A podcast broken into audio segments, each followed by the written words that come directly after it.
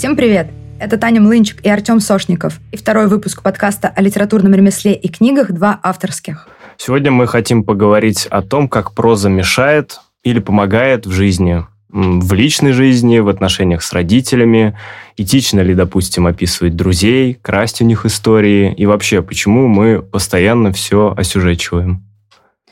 Э, я начну с истории. Э, у меня есть э, парочка рассказов, которые мне кажутся литературной удачей, потому что один из них опубликован в «Дружбе народов», другой опубликован в сборнике «Улица Некрасова», который вышел в издательстве «Городец» а, пару лет, пару лет назад или год назад.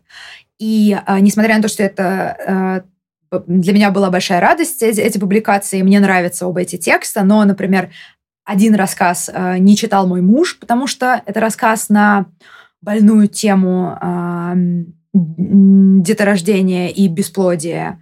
А э, второй текст называется «Рехаб», и там э, есть разнузданные сцены, в которых описан секс. И я, например, не анонсировала в своей семье выход этого рассказа, потому что мне было бы неловко, если бы э, мой папа или там моя бабушка читали бы эти описания, и просто э, я не хотела обсуждать этот рассказ с ними, и чтобы они... Э, вообще как-то соприкасались с этим. Тут э, э, я поняла, что я оказалась на такой развилке, что у меня есть прозаическая жизнь и есть э, жизнь обычная, и что эти жизни часто не пересекаются и не должны пересекаться, потому что они могут друг другу повредить. И даже, мне кажется, разрушить, потому что я думаю, что есть истории, когда кто-то писал какой-то текст, и потом этот текст разрушал их семью или их там брак, или э, отношения с какими-то близкими. Ну тут видишь первый вопрос, который сразу возникает, и да это даже не вопрос, мне кажется. Мы сразу согласимся друг с другом, что не писать на эти темы невозможно. То есть нет варианта для того, чтобы сохранить, не знаю, мужа или друзей, писать на какие-то нейтральные темы. Я не могу себе представить, как это сделать. И я, кстати, вспомнил, мы уже Часто будем явно упоминать Андрея Алексеевича, Астуцатурова, нашего преподавателя в литмастерской. Он же писал или говорил где-то в интервью, что после выхода книг у него кардинально сменился весь круг общения, потому что огромное количество людей обиделись на то, как он их описал, узнали себя, а некоторые, может быть, обиделись, что он их не описал. И тут, наверное, сразу стоит сказать, что придется с этим жить, во-первых. А вот куда интереснее вопрос, Тогда, если с этим жить придется, то что же делать с окружающими? Действительно, не давать им читать, а если они хотят? Ну вот, да, вопрос э, сложный, потому что а, у меня как-то вот раз подруга спросила, мы с ней пили вино, и она говорит, а что если бы вот ты решила написать какой-то текст, вывела бы там меня, мою жизнь в каком-то жутком свете, превратила бы меня в какого-то нелицеприятного персонажа. Или решила бы раскрыть там, какие-то мои тайны и так далее. Ты бы стала писать такое? Я, понимаю, я внутри себя понимаю, что стала бы, наверное. Но в то же время я, наверное, э, никогда не делала таких вещей намеренно. Ну, то есть э, у меня не было, у меня были кейсы, когда я брала живых людей и запихивала их в рассказ, например, в том же рассказе «Рехаб». Я э, поместила туда персонажа, которого списала с живого человека и дала ему ту же фамилию, что этого живого человека. И я не, не, не согласовала, естественно, с этим живым человеком. Я была готова к тому, что он прочитает это и может вообще подать на меня в суд, потому что выведен он там комично и странно. И я там сравниваю его раскосые глаза с э, Гумилевым и вообще как-то над ним так всячески издеваюсь. Но он пришел в восторг, когда прочитал этот текст. Он, он пришел в восторг, он рассылал это друзьям, он стал фанатом, у него есть эта книга, и он э, как бы это было позитивно. Но мне кажется, так может происходить не всегда. И я думаю, что в, в, нашей, в наших литературных судьбах нас ждут моменты, когда придется взвешивать на чаше весов. И что мы выберем, литературу или отношения с людьми. Ну, ты уже сказал, что, наверное, литературу. Конечно, и при этом продолжение этой истории. Я вот больше шести лет пишу, и все эти шесть лет я жил с девушкой, и она ничего мне не читала вообще. Ей неинтересно было. Ну, в принципе, может, литература не была интересная, я не знаю, художественная. А, а она пробовала, она начинала или она просто к этому не прикасалась? По-моему, она попробовала что-то. Там был чернушный рассказ вот э, купе, где я везу отца алкоголика, ну, не я, герой, везет отца алкоголика в купе, значит, из коммунара в Санкт-Петербург. И я так понял, что ее настолько это дело убило, что она подумала, что не выдержит просто такую прозу. А я же тогда увлекался грубым реализмом и любил сгущать краски. Ну, это был рассказ, который я прочитала до знакомства с тобой, и э, когда я его прочитала, я поняла, что мы подружимся. Много общего. Э, ну, нет, смотри, просто э, я к чему это все? После этого я рассказывал, я хвалился этой историей. И в литературных кругах, и, и среди общих друзей. И раз уж мы тут такие прогрессивные все, я рассказывал это своему психотерапевту, своей психотерапевтке. И она, кстати, очень резко отреагировала. Она такая, в смысле не читает? Это самая важная часть вашей жизни. И, кстати, этично вообще рассказывать. Ну ладно, пофиг. А, и она говорит, это ненормально. Ну, мне кажется, это ненормально. А я такой, это офигенно. Это, это подарок судьбы, потому что если она начнет читать, у нас нет будущего. У меня, кстати, был кейс, когда я расставалась с э, бойфрендом давно. Я в в э, числе аргументов, почему, значит, все катится к чертям, привела то, что ты за все это время так и не прочитал ни одного моего текста. Поэтому сейчас начинать, наверное, не стоит. Ну вот, да. А я еще, знаешь, э, вечеринку с карликами вспомнил сейчас. Э, сборник рассказов, где нам почему-то сказали, что нужно писать про секс.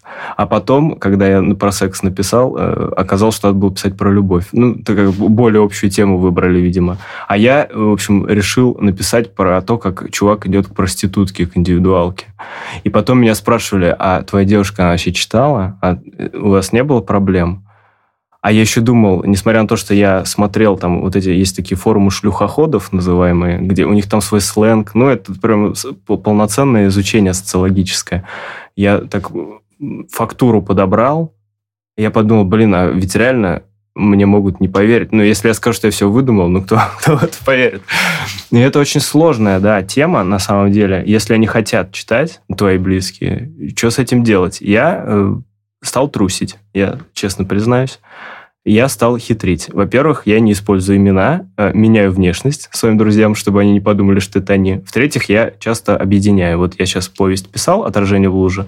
А, ты знаешь одного из этих людей, но двух друзей я слил воедино, от одного взял какие-то черты от другого, и они вроде как понимают, что это литературная игра.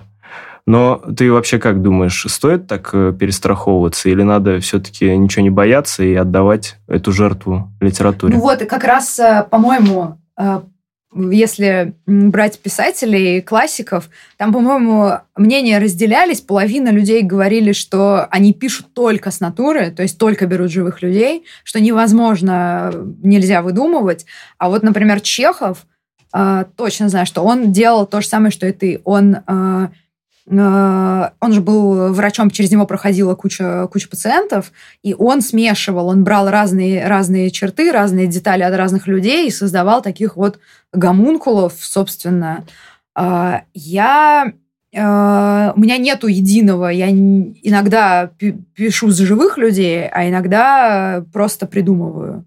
И у меня нет какого-то... Мне кажется, что тут от каждого текста зависит. Какой-то текст ты начинаешь, когда у тебя уже... Можно, например, начать от человека текст, а можно начать э, текст от сюжета, и тогда там будут разные персонажи. У меня был момент, я написала текст от человека, я списала с коллеги. А, был коллега такой, он занимался какой-то хозяйственной деятельностью, был водителем. Я э, с него почему-то начала фантазировать, о какой же он жизнью живет, и написала текст. А потом мы уже вместе не работали, то есть он э, ушел, как бы он не был там в, в организации, в которой я работала. Я опубликовала рассказ, ко мне пришли несколько коллег и сказали, ты что делаешь? Ты что, сдурела, что ли? Это же про него. Ты понимаешь, что будет, если он это прочитает, насколько ему будет неприятно? Ну, а я там так как бы подтруниваю там над тем, как он э, там разбивает э, газель, какие-то взятки, ну вот что-то такое. И э, да, и меня, меня люди прям стали шеймить и говорить, что так нельзя, ты, ты ужасным, ужасными вещами занимаешься. А я вообще, блин, нифига себе, я что хочу, то и делаю. Это все художественный вымысел. И то же самое у меня часто с мужем, я ему начинаю что-то читать и говорю, это не про нас. У меня возникают иногда моменты, когда мне кажется, а вдруг он подумает, например, я как-то, он, мой муж тренер по тайскому боксу, и я написала как-то рассказ, как жена тренера по тайскому боксу э, влю, не влюбляется, а начинает испытывать вожделение к ученику, и у них начинается какая-то интрижка. И я подумала, ну, как бы написала это все, но как бы я читала мужу, и я думала, естественно, что он сейчас решит, что я, э, в общем, хочу что-то с его учениками, или что, может, что-то было и так далее, но он абсолютно как бы как-то с пониманием к этому отнесся и понял, что это такое. То есть он понял, что это э, что-то сепарированное от нас. Ну, хорошо, что он понимает. Вот я тебе недавно рассказывал историю. У меня в отражении лужи, опять же, да, один писатель там конфликтует с другим. Мне звонит друг, говорит, ты что сегодня делаешь? Я говорю, ну вот, иду э, с писателем, со знакомым после его презентации пить пиво. Он говорит, а, это с тем, с которым вы подрались в тексте? И, и приходится объяснять. Я говорю, там не я. Это, да, это даже не от первого лица. Героя Борис зовут, но все почему-то думают, что это я. Ну, потому что, понятно, я много от себя взял. Во-вторых, мы не дрались, я выдумал. Э, и, и каждому приходится проговаривать вот эту филологическую аксиому о том, что не надо объединять автора и героя. И им ну, бесполезно же. А, да, э, да, я согласна с этим, что люди э, читают, и им потом кажется, и это бывает неловко, Потому что, конечно же, э, например, когда там, не знаю, мы сидим во время новогоднего корпоратива, и мне там наш финансовый директор говорит, Татьяна, я прочитал рассказ. И я, ну, и мне не, я понимаю, что он не отделил сейчас там персонажа от меня, и он на меня так пронзительно смотрит, он как бы про меня что-то жутко важное понял, мне, мне как бы стыдно, я, потому, что, потому что я понимаю, что он не отделил это, что он не оценил это как э, художественное произведение, он оценил это как факт моей биографии, какой-то, возможно, интимный, который он теперь знает. Вот. А ты о нем не знаешь. А я о нем ничего не знаю, конечно же, финансовый директор. Это темная лошадка. Это приятно ему. Да. Ну смотри, да, ладно, тут вроде бы как бы выбор прост, два путя, да, либо ты ну, обижаешь людей, идешь на эту жертву, и кто-то обидится, а кто-то поймет, то, что объяснить бесполезно. Либо ты, ну, как я, там, пытаешься маскироваться, чтобы никого не обидеть. Из тех, кто тебе дорог, по крайней мере. Но это если мы говорим про персонажей. А еще очень часто бывает же, что ты крадешь не внешность, а историю. Потому что нам же кучу историй рассказывают. Честно, если бы я был таким, ну, просто читателем, я не рассказывал бы писателям ничего из своей жизни, потому что они сопрут. И я и не рассказываю. Стараюсь не рассказывать, потому что я знаю, украдут, э, и, и мне уже с той стороны, может быть, будет неприятно. И ты по-любому берешь кучу разных историй, ты вот их, когда описываешь в тексте, у тебя нет ощущения, что ты воспользовалась историей человека, как бы украла ее у него, и на этом наживаешься теперь? А, ну вот то, что ты сказал, это одна сторона медали, когда ты крадешь, берешь что-то, а вторая еще, когда тебе люди говорят, о, ты пишешь? Напиши про меня, я сейчас тебе такое расскажу. Или по, подсаживаются к тебе так, когда во время какой-нибудь там вечеринки говорят, слушай, у меня для тебя такая история есть, и начинают рассказывать какие-то свои вещи. Вот. Но вот когда я так беру, я последнее время я предп... ну иногда я ничего не делаю, я просто понимаю, что я это заберу, я это сделаю и все. И еще мне кажется очень важно заниматься не, не просто брать это, потому что это что-то яркое, то же самое, как с живыми людьми. Мы же понимаем, что в литературе своя логика герметичная, это не логика жизни, и как раз-таки э, нужно ну, как бы понимать цель, зачем ты подмещаешь того или иного человека. Он в логике твоего, твоего художественного вообще текста или нет? Или это просто так ты делаешь, чтобы его, например, э, задеть или, или чтобы покрасоваться как-то, вот. А так я иногда, если честно, я прямо говорю, я заберу это в прозу. Я иногда прямо, когда мне говорят какую-то, кто-то какую-то фразу говорит, я говорю, я, я украду это, я дам это персонажам. И я э, часто стала так делать, просто говорить. Я забираю это в прозу. Ну, иногда я... А, ну, то есть, вот я недавно говорила об этом с, там, тоже с другой подругой. Она, я спросила, ты бы обиделась, если бы я писала, например, она живет на Колокольной улице, э, жуткое происшествие на колокольной, там, на колокольной улице, там, и взяла бы твою семью как прототип про какую-нибудь там чернуху. Ты бы вот вообще что... Она говорит, что я бы, на, и, ну, или, например, ваши какие-то вот э, семейные дела взяла бы, и вот как бы ты отреагировала. Она сначала говорит, я бы обиделась и подумала, зачем, восприняла бы на свой счет, а потом я бы, наверное, задумалась о том, что если я изначально не попросила это, э, об этом молчать, то тогда, наверное, можно все. А, ну, ну то, есть, есть обвинение на себя Типа, перенесла. что если бы я оговорилась, да, если бы я оговорилась, сказала, пожалуйста, это между нами, там еще что-то такое. Ну, то есть, как вот так вот она мне одну сторону показала, что я, сначала она бы обиделась, взбесилась, подумала бы, что я что за что-то злюсь, и что-то... Это некий жест э, ненависти, жест наказания, жест агрессии там в ее сторону. А потом, что это она сама виновата, потому что она не оговорилась. Но тем более она знает, с кем имеет дело. Но тут надо э, тоже еще с нашей стороны оговориться.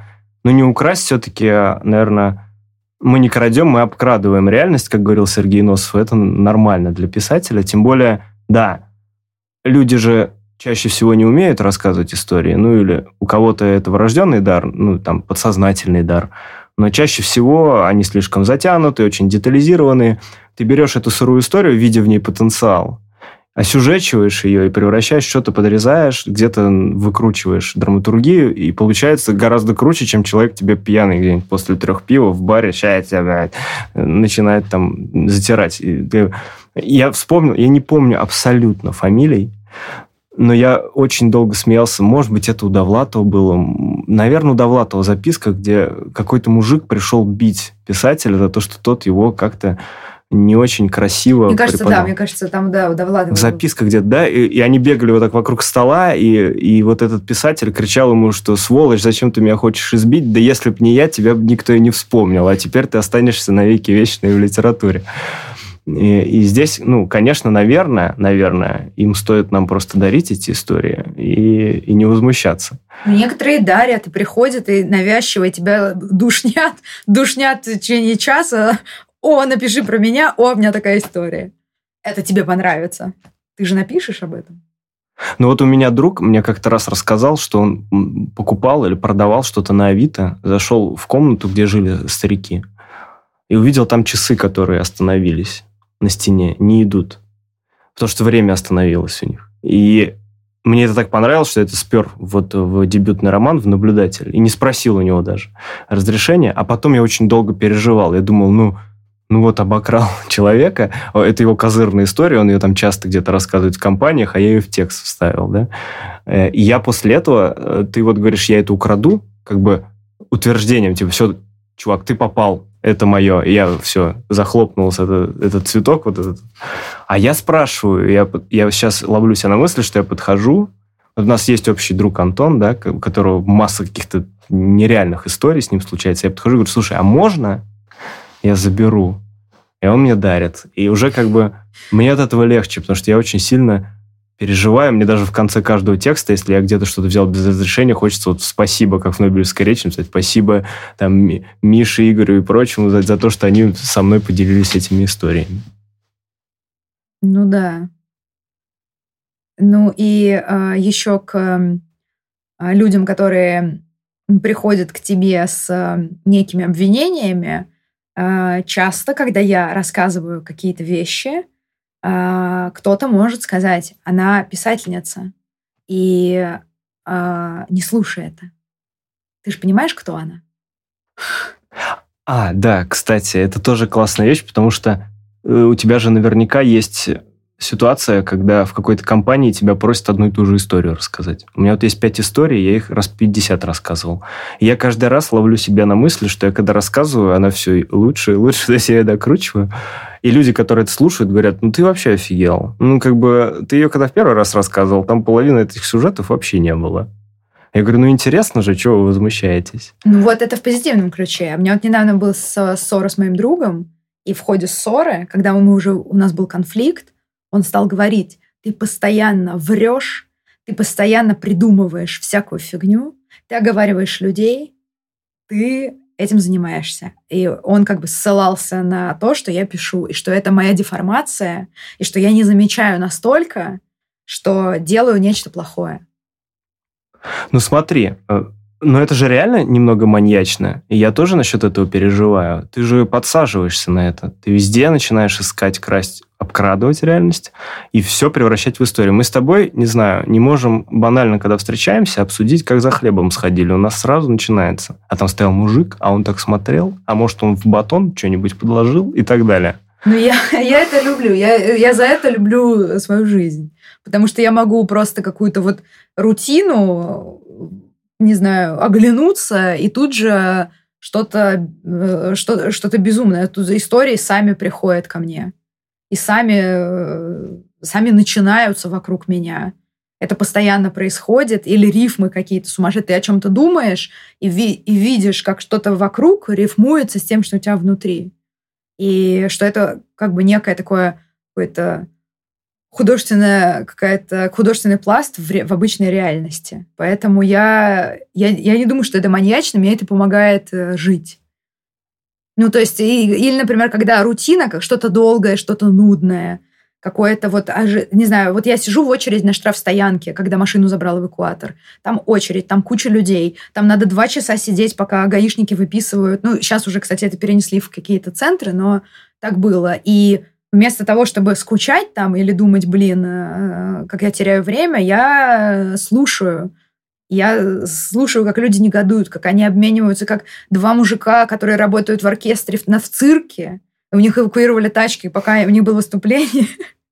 рассказывают, как при Полунине э, стало в цирке, как, как, как, как им сложно живется, и как вот они там трубачи, их тачки забрали, а теперь эти гаишники, и что-то такое. Я потом пишу про это текст. Ну хорошо, да, это ты реально наткнулась на интересных людей. Но я очень часто ловлю себя на мысли, что это не вокруг меня, это внутри меня. А на самом деле оно не происходит. Я эту банальную вещь докручиваю себя в голове, а потом я перехожу к людям, которые такой ерундой не занимаются. Ну, в кавычки давай пока ерунду возьмем. И я им начинаю рассказывать, что со мной произошло, как, не знаю, я тут ходил платить штраф за отсутствие регистрации. И я оттуда чуть ли сборник не вынес. Но на самом деле понимаю, что я просто два часа там тоже скучал.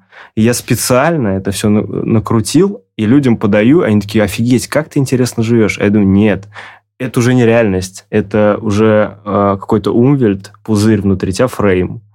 И ты чем дальше живешь, тем больше в него загоняешь себя. И вообще, после шести лет таких выдумываний, возможно, ты от реальности оторвешься куда-то в космос. А для людей, которые вокруг, будешь казаться сумасшедшим. Ты вот но, не боишься? Но я, у меня как-то я могу это иногда глушить. Вот я помню, как когда я э, писала первый роман, я постоянно ходила и искала разные слова, эпитеты к сценам, какие-то новые э, детали, какие-то описания. Я все время продумывала, все время продумывала текст, продумывала, как я его редактирую, продумывала, продумывала, продумывала. И я устала и задолбалась настолько, что я помню, как потом, когда я закончила работу над редактурой, я вышла на улицу, шла и впервые была такая пустота внутри, и не надо было ничего называть, не надо было смотреть вот на э, и думать, какой, какой оттенок, э, какая там деся... ассоциация на десятую у меня будет с этим, что-то вот тащить в текст. То есть, мне кажется, как бы у меня получается это иногда как-то глушить. То есть, как-то включать, выключать. И, ну, я как бы считаю это, наверное, чем-то все-таки э, какой-то суперспособностью, а не а не бичом. Суперспособностью уметь останавливаться, но на самом деле я себя даже иногда ловлю, что мне начинает не хватать этих, этих историй интересных, а уже какие-то вещи в паспортном столе мне не кажутся суперинтересными. То есть раньше мне казалось, что это как угорчиво ходишь по самым обычным местам, смотришь на самых обычных людей, и как по Чехову, да, в любой какой-нибудь э, женщине, которая варит щи, ты найдешь драму. А, а сейчас я понимаю, что мне градуса не хватает, как в алкоголе. И я начинаю себя даже подталкивать в какие-то ситуации, чтобы найти там истории. Но вот у тебя не бывало такого желания какого-то, э, тебя аж прямо влечет, я не знаю, ну, пойти в притон, или пойти ловить маньяка на кладбище, или, не знаю, а, связаться с людьми, которые охраняют бордели. Ну, и, конечно, да, и, конечно, часто я что-то такое Э, делаю, потом думаю, как я про это напишу. То есть, когда я иду в горы, я думаю, как я потом про это напишу. То есть, я думаю не только о том, что там со мной случится, как я пройду этот маршрут, но я думаю потом обязательно, как я про это... Как, ну, я там не планирую специально какой-то художественный текст на эту тему, но для меня важный важной вехой э, каких-то событий в жизни является потом результат э, тексты, которые после этого появятся. И да, у меня, конечно, были такие э, штуки, когда я, например, у меня был такой знакомый, который лежал на пряжке в дурдоме, его туда отквартировали из э, тюрьмы, как, как вот э, невменяемого преступника. А мы с ним в детстве ездили в детский лагерь вместе. Ну и дружили, были там в соцсетях друг у друга. И он мне писал, а я с ним переписывалась, там, ну, как дела, там, как живешь. И вот он, ну, я вот сел. Я теперь в напряжке. И он меня приглашал к себе, типа, давай, притворись моей сестрой я скажу кому врачу, как прийти на беседу, и тебя потом пустят. Я прям собиралась пойти. Притом он уже это прошло много лет детского лагеря, он превратился уже в совсем другого человека, чем тот мальчик с гитарой в детском лагере, который мы там вместе тусовались. Он превратился действительно такого опасного. Но я подумала, что побывать внутри а, больницы психиатрической легендарной напряжки и там еще и прийти туда как в виде навещающего к своему знакомому, что это просто идеально, что это я такой опыт нигде не возьму, и что надо туда пойти, и потом, естественно, это мне пригодится в прозе. Но я я не пошла, потому что окружающие мне сказали, что я сумасшедшая, и что это не, нельзя делать. И я, ну, как бы испугалась, струсила. И жалеешь до сих пор. Да, я до сих пор с удовольствием рассказываю. Я до сих пор, когда я бегаю, я бегаю по, мимо по пряжке, мимо психиатрической больницы, я думаю, эх, был шанс. Он сейчас уже оттуда вышел. Ну, сейчас, я не знаю, мы не поддерживаем связь, но как бы вот был шанс, а я его упустила. Когда разве что самой туда загреметь. Не, ну ты теперь знакома со многими литературными деятелями, так что шансы повышаются. Побываешь там обязательно. Или сама. Ну, тут да, тут как повезет. Я, на самом деле, когда ты рассказывал про вот этого своего друга детства, э, вспомнил, что мне люди, которые не связаны с литературой, ну, там, не знаю, родственники, э, часто ставили в упрек, что у меня обязательно всегда есть отбитый друг. Мне всегда очень нравилось э, дружить с какими-то ненормальными, э, маньячными вот людьми, потому что они мне были интересны, они отличались от нормы. Они приносили огромное количество проблем. Но истории, которые происходили со мной, когда я был рядом с ними, они перекрывали все эти минусы. Я вот сейчас сижу и думаю, я этих специально искал. Ну, то есть вот ради таких историй. Ну, то есть ты был как бы другом, который с ними общался ради вещества прозы. Мне тогда казалось, что ну, мы действительно дружим, и в них есть... Я даже, я же подсознательно с ними знакомился. Они же поначалу-то все адекватные. Это потом, когда уже общаешься, понимаешь, что там кукуха наглухо отлетевшая. Вот. Э, то есть у меня не было цели, я не такой коварный. Тем более я тогда даже не писал. Но просто вот, видимо, не знаю, какое-то нарушение тебя туда тянет, затягивает. И, и в итоге ты эти истории оттуда получаешь, да. Ну, ну, это, конечно, круто, но это нездоровая штука. Мне это как наркомания какая-то. Ну, я, да, тоже, мне кажется, я слышала какие-то истории, когда кто-то начинал специально общаться, проникал в чью-то семью, чтобы потом там об этом написать, и, да, создавал так, э, такие какие-то тексты. И, не, не знаю, не скажу сейчас, что за писатель, что за произведение, но какие-то, да, да, прям вот как бы какие-то нелицеприятные истории такие происходили.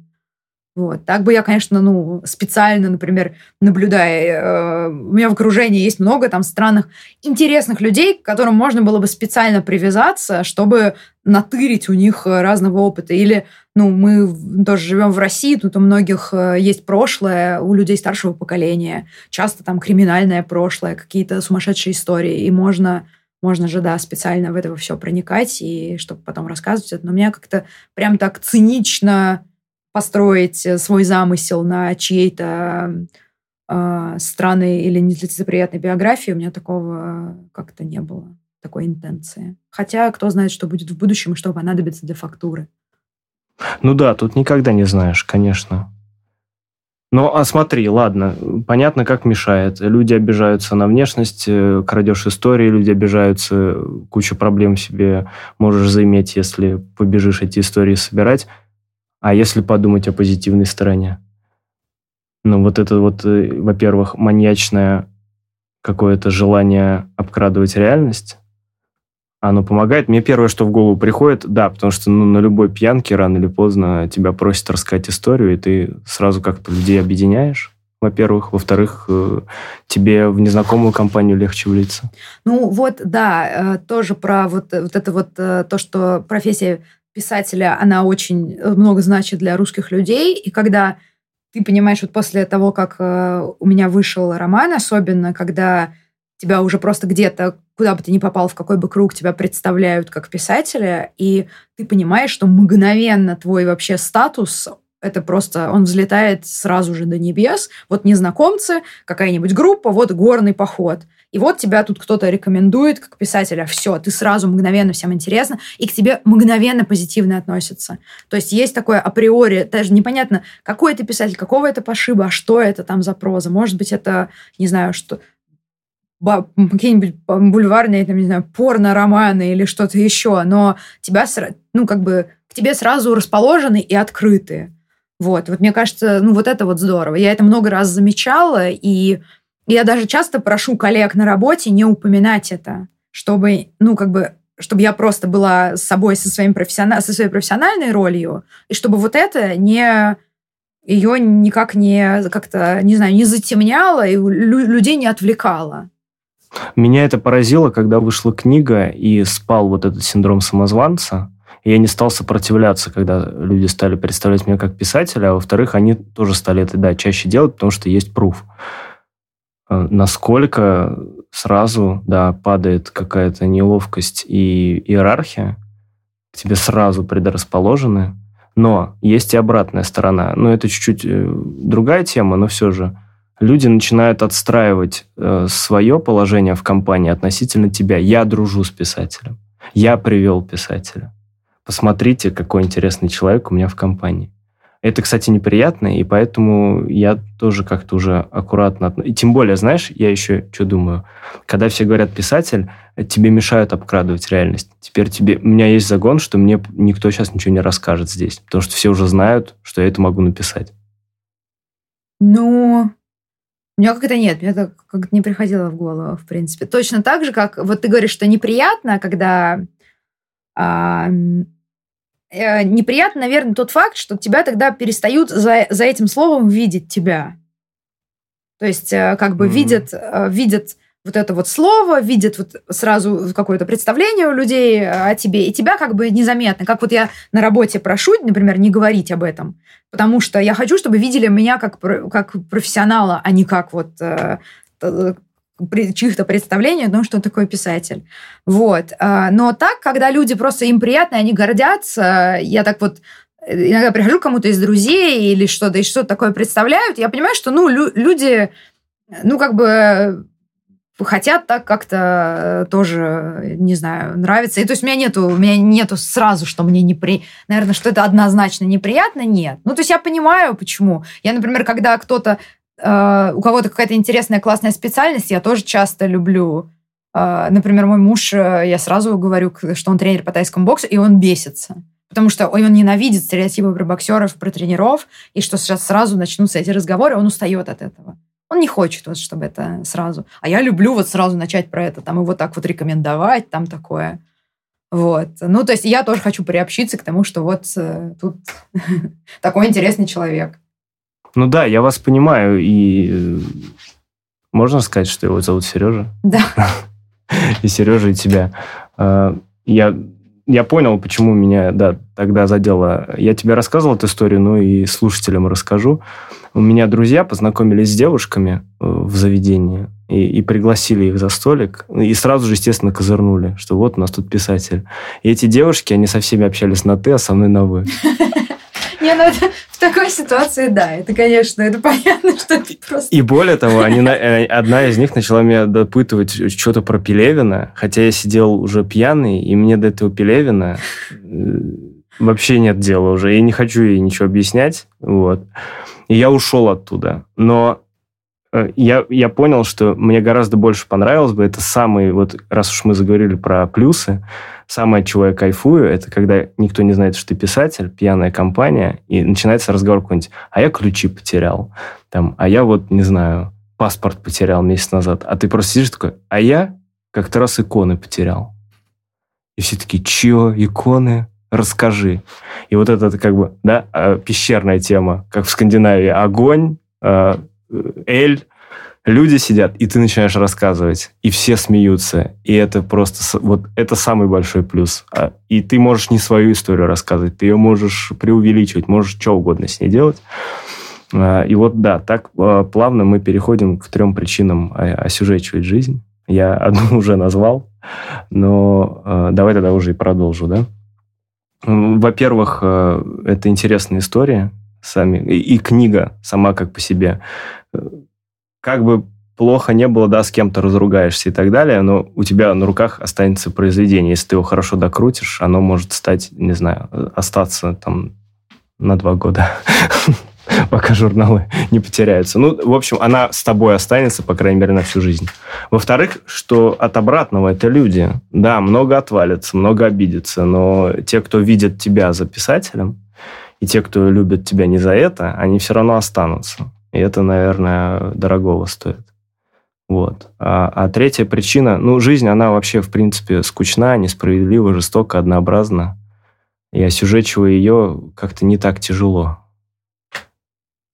как, знаешь, вот я представляю, хотя, может быть, и наоборот, да, вот мне кажется, Мишель Вольбек делает наоборот. У него жизнь интереснее, чем он пытается ее представить в текстах. Ну, откуда ты знаешь? Ну, это, наверное, двойная петля. Но в любом случае, вот эту простоту жизни, у тебя есть огромный дар ее приукрасить, и не стоит от него отказываться. А ты три причины своих знаешь? Ну, да. Э, первое – это моменты, когда тебе э, ты переживаешь какой-то адский провал, просто происходит трэш какой-то, и вот даже э, ты проигрываешь, ты на дне где-то, и ты понимаешь, что это ты сейчас об этом напишешь, и что это то, что нужно для того, чтобы писать прозу, находиться в роли вот этого вот э, э, человека где-то на дне или неудачника, и что эта роль, она питательнее некуда. Питательнее гораздо, чем роль победителя. Вот. А, и когда тебе, да, как-то больно, плохо и так далее, ты понимаешь, что ты это потом напишешь. И думаешь о том, что это может быть для этого. Тебе плохо сейчас и больно, чтобы ты а, из этого сделал какой-то текст. Это первое. Второе — это, а, наверное, когда ты чем-то таким занимаешься, потом твои тексты как-то доход, э, как бы прикасаются к другим людям, и иногда для них становятся целительные. Потому что э, у меня много раз было, что ко мне приходят читатели какие-то непонятные ноунеймы, непонятно откуда, комментаторы где-то в интернете, просто в сообщениях, в личку, в соцсетях, там, в Инстаграме, еще где-то, которые э, пишут, здравствуйте, я прочитала ваш рассказ, и там это лучшее, что я читала, или он помог мне, или у меня было то же самое, или я просто вот э, спасибо за него, и вот э, такие какие-то вещи. То есть, что ты как бы не только занимаешься эгоистичным э, обкрадыванием тщеславным ради того, чтобы предъявить в, в лучах света какой-то свой текст, но еще и создаешь что-то, что другим людям может э, помочь ну, как-то стать, э, что-то доброе привнести. Это второе. А третье, третье, наверное, это то, что а как бы мне вот, я наоборот, я с тобой не соглашусь, мне не кажется, что жизнь утлая и интересная, и это ее раскрашивает. И мне наоборот кажется, что она максимально как бы разная, резонирующая, странная, и что, что это все, э, ну, как бы эта способность позволяет попытаться как бы хоть как-то отобразить происходящее и показать э, свою оптику и, возможно, выразить то, что не могут выразить другие, и попробовать. И показать вот наш э, как бы такой странный, удивительный мир. Вот. С вами были Таня Млынчик и Артем Сошников. У нас разные отношения к жизни, но мы по-прежнему оба писатели. Это был подкаст «Два авторских». Спасибо, что были с нами. Подписывайтесь, присылайте свои вопросы на электронный ящик, который указан в нашем описании. А мы вернемся с новым выпуском уже через пару недель. Всем пока. Пока.